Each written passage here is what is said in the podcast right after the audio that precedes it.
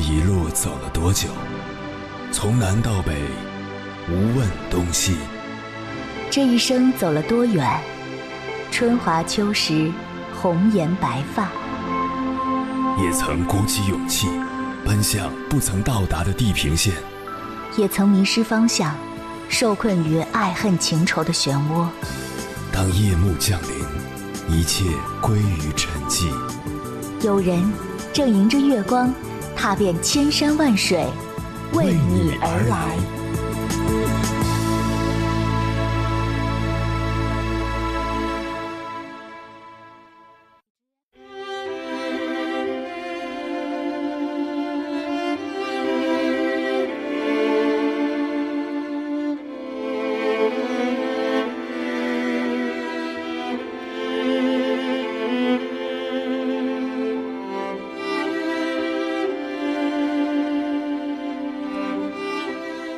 有这样一个男人，连续参加了十二次高考，号称高考最牛钉子户。他叫唐尚俊。今年三十三岁的他再一次报名高考，引起全网热议。对他的做法，有人支持，有人嘲讽。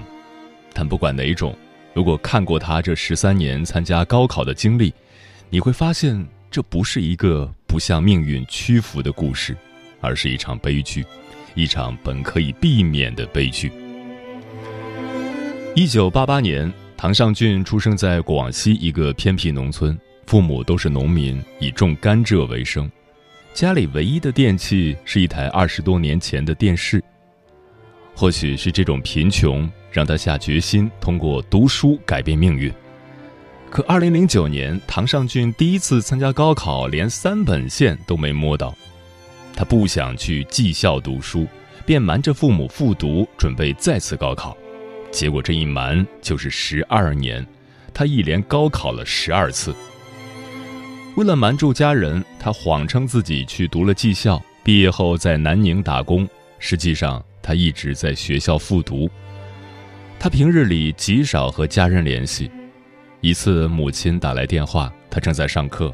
妈妈唠唠叨叨催促他赶紧讨老婆，二十六岁不小了，参加工作可以娶妻生子了。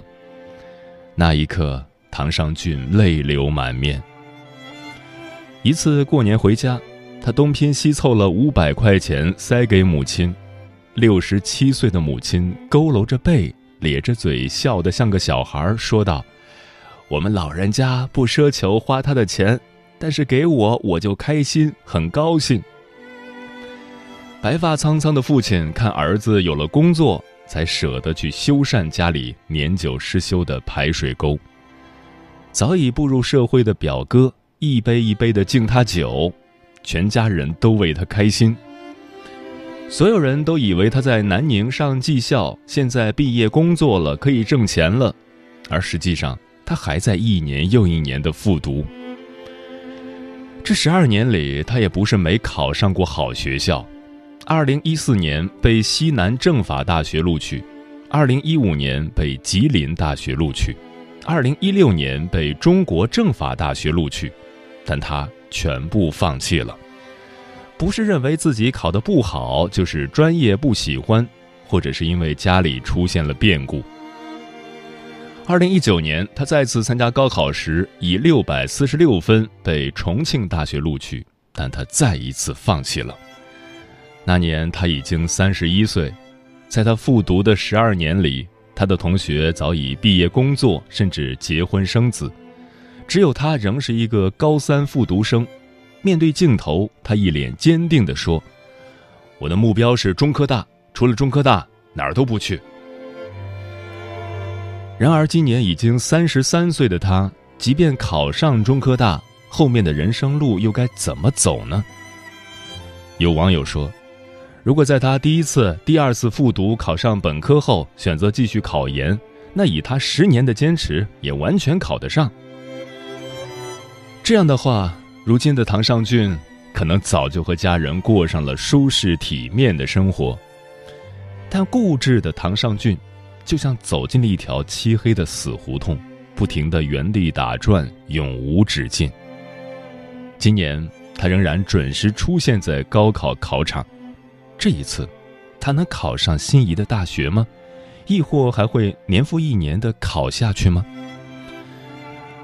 我们没资格去评价别人的人生，但就像上面那位网友说的那样，他的人生本应有另一种活法。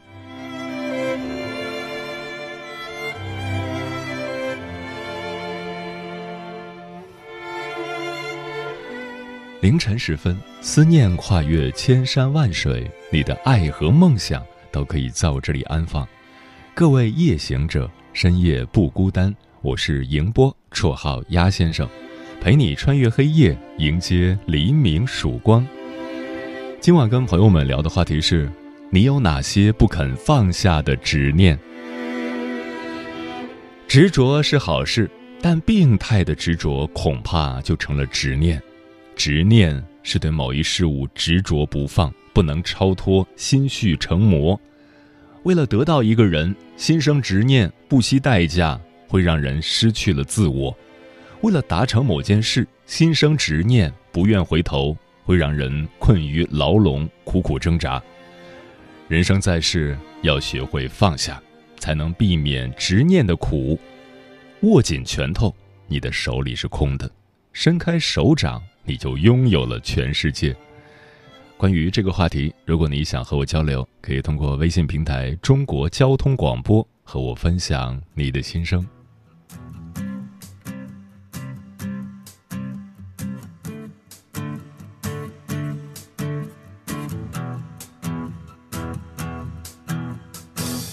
我已经黔驴技穷，在漫长等待中度过。我已然做完所有力所能及的事，内心却还是那般海浪一样的汹涌澎湃。我能参透的只是个辫子，热情到冷漠。我想那最终的结局，只是一个远去的背影。看着他消失在人群拥挤的街头，我站在崖边等待，我站在海边等待，我站在草原等待，无所不在的等待。我站在崖边等待，我站在海边。我站在草原等待，无所不在的等待。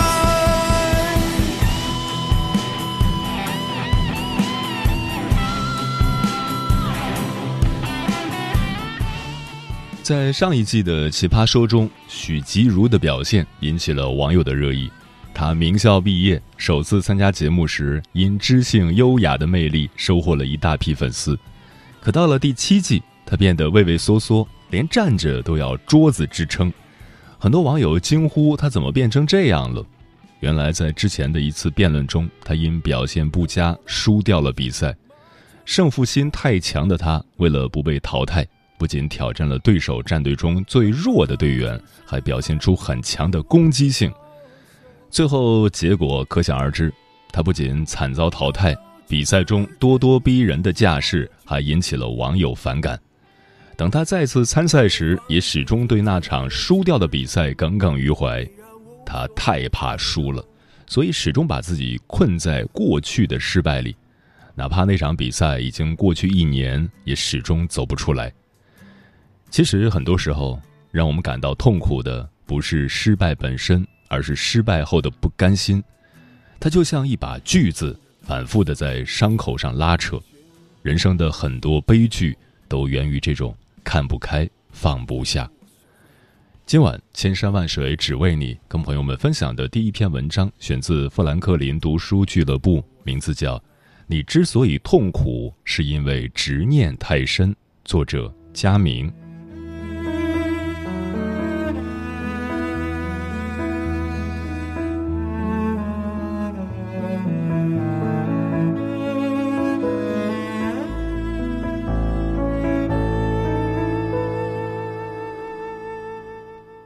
我的大学同学燕子有一个演员梦，想当章子怡那样的演员。毕业后，他就直奔横店，说要实现自己的演员梦。但毫无经验的他试戏时屡次碰壁，母亲劝他过得不好就回来吧，但燕子说，等成功再回来。结果这一待就是五年。年初的同学聚会，同学们基本都出现了，唯独不见他。班长说他患上了抑郁症，进院治疗了。他到底还是没成为另一个王宝强，却不幸的成为了另一个树先生。林语堂先生说：“人感到伤心，常常是因为看得不够远，因为看得不够远，所以执着于眼下一时的失败，想用成功来证明自己。可这种较劲，往往不是解决问题，只是再次重复之前的动作，把失败从偶然变成必然事件，让自己陷入更大的痛苦中。执念太深，伤害的。”终究还是自己。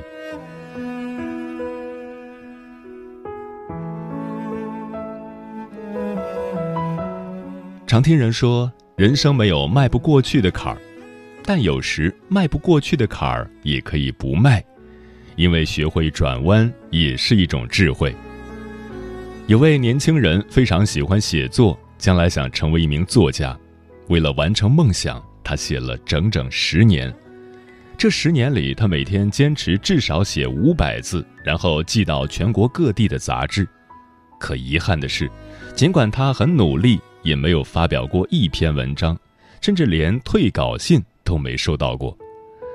在他二十九岁那年，终于收到了一封编辑的来信，信中说：“看得出你是一个很努力的人，但你的知识面不够当一名作家。不过。”我从多年的来稿中发现，您的钢笔字越来越出色了。编辑的一席话，让一直沉迷作家梦的他突然醒悟。深思熟虑后，他决定放下执念，去学书法。这个人就是著名的硬笔书法家张文举。有句话说得好：“战术上的努力，永远无法弥补战略上的懒惰。”人生很多事都不是坚持就一定有答案的，如果方向不对，只会越努力越尴尬。说起黄渤，很多人对他的第一印象是演员，但他最早的身份其实是歌手。为了出道，他不断的给唱片公司投作品，可都石沉大海。是因为他不够努力吗？绝不是，仅仅是因为他选错了赛道。偶然的一次机会，黄渤出演了一部电影，没想到反响不错，他也因此发现了自己的天赋。从此，他放下歌手的身份，转行去做演员，这才有了现在的百亿影帝黄渤。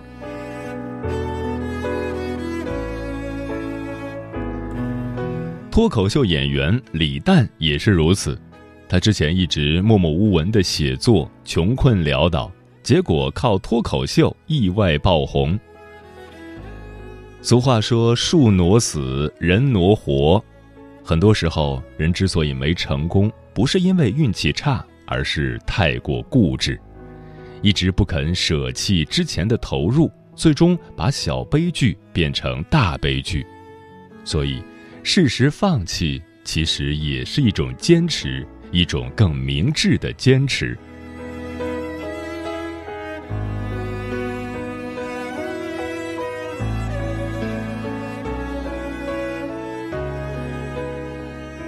电影《无问西东》里有句台词：“如果能提前了解要面对的人生，不知你是否还会有勇气前行。你要面对的人生，或许无趣，或许困顿，但你必须勇敢迎战，因为这就是人生。”去年十月，大连理工大学一名研究生用一条麻绳、一副钢架结束了自己的生命。究其原因，并没有导师压榨，也没有黑幕，只是他再也撑不下去了。他的实验经常被否决，这导致他要一遍又一遍重复。担心无法按时毕业的压力，最终压垮了他。他在遗书里写道：“我来生想做一只猫，快快乐乐、无忧无虑的活十几年，就足够。”在他的微博下方有条评论触动了无数人：“这个世界总教我们成功，却没人教我们如何接受平庸。”名校出身。事业有成，似乎是这个时代成功的标配，但我想说，不是所有成功都要年入百万。之所以感到生活太难，常常是被他人口中的成功绑架了。李雪琴刚火时曾引起极大争议，他带着颓丧气质的脱口秀表演，一次次戳痛了年轻人的神经。当时网友纷纷质疑。你一个北大毕业的高材生，为什么这么丧？面对这些声音，李雪琴反击道：“因为我就想当废物。”是啊，为什么北大就不能当废物呢？我们为什么必须优秀？我们为什么必须成为别人口中的成功者？我们为什么不能简单快乐的活着？生而为人，我们有支配自己人生的自由。如果你感觉眼下的生活太难，那不妨把没做到的事先放一放，暂时没达到的目标也没关系，因为和世俗的成功比，平安喜乐的一生才更重要。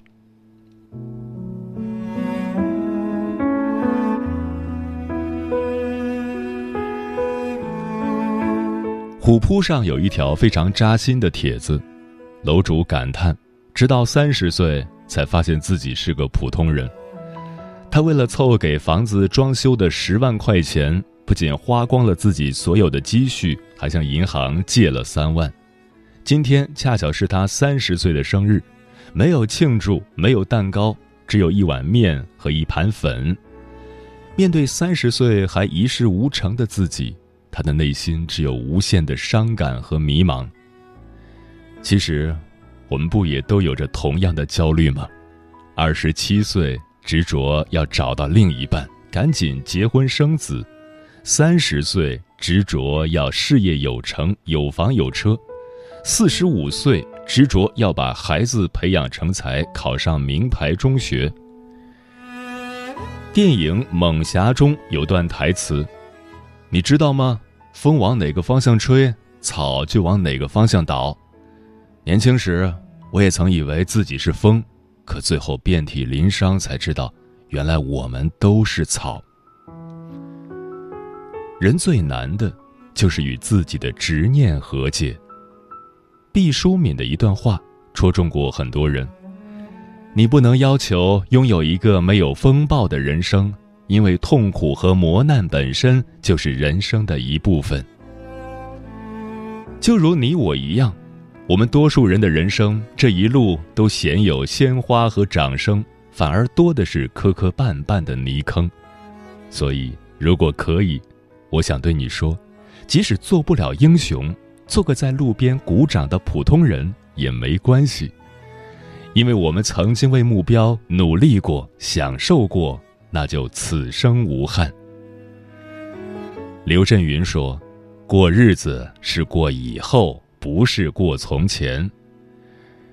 人生是一趟漫长的旅程，一时的好坏并不重要，放下过去，与自己和解，才能迎来热气腾腾的新开始。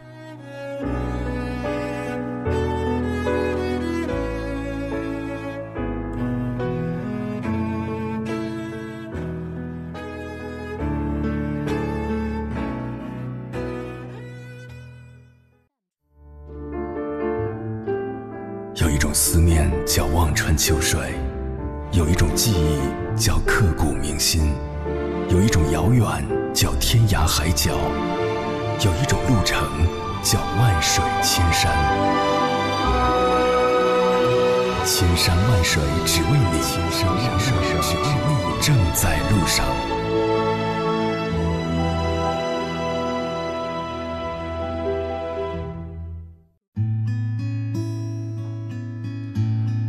感谢此刻依然守候在电波那头的你，这里是正在陪伴你的千山万水只为你，我是迎波，绰号鸭先生。我要以黑夜为翅膀，带你在电波中自在飞翔。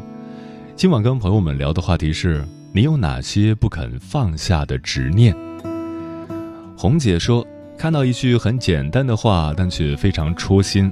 很多时候，人感受到疲惫、迷茫，是因为不肯放过自己。或许放下一些未必是重要的执念，就可以找到美好。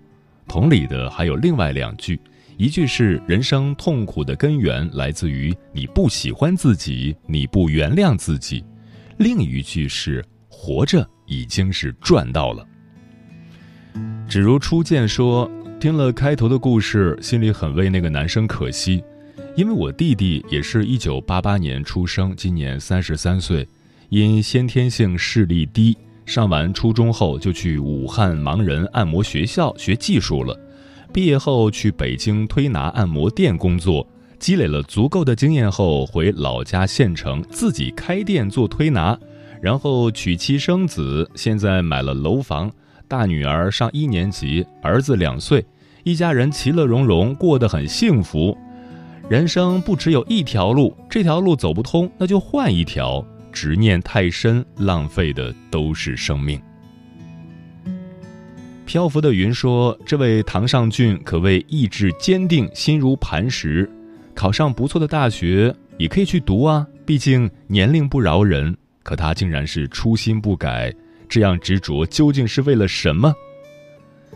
立位人说：“听完开头的故事。”视线回到了二零一六年中国政法大学上，前身燕北清府四大名校法学专业合体双一流二幺幺九八五，已经是中国政法系统的顶尖学府。但是唐先生在第八次高考过线后，竟然也放弃了它。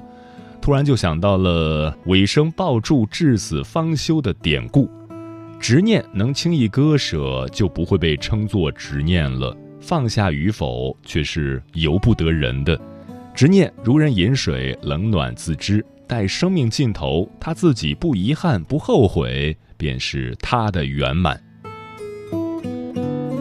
迟暮少年说：“我的执念可能就是相信所有的事情都是美好的，相信每个人的出现都是善良的，相信所有的期待都会变成真的，相信用最善良的心去对待别人，总会收获最单纯的情感。”但是每次都会让自己遍体鳞伤，然后怀疑是不是我哪儿做错了。明明上一秒还气得要死，咬牙切齿的想跟人老死不相往来，下一秒看着伤害我的人受委屈，还是想竭尽所能的去帮助他们。我的朋友、家人都说我，如果你不那么心软，也许你可以成为一个王者，不管是生活上还是工作上。我觉得那些善良的人，有的时候可能会犯一个错误，就是把自己的善良强加到别人的身上。弄清楚自己想要的和别人想要的，是我们一生的功课。其实人生的悲欢离合、酸甜苦辣，皆系于心。心若安然，又有什么是真正过不去的呢？心如莲花不着水，又如日月不住空。身在红尘之中，事来则应，事过则无。很多时候，我们常常无法放下心中的执念，只是因为我们心中还有贪恋。如果真的因为这些贪恋被伤得体无完肤、痛彻心扉，那么自然也就舍得放下了。放下是一种觉悟，更是一种成长。海尽头的人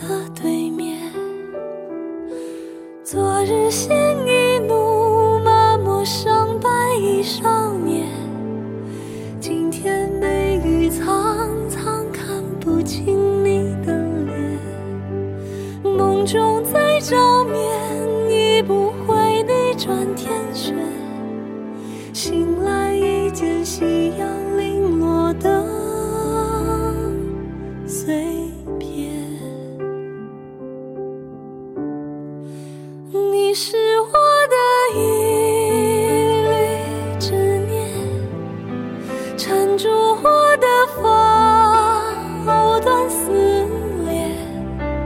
我以为自己已成熟好几遍我以为自己已开始懂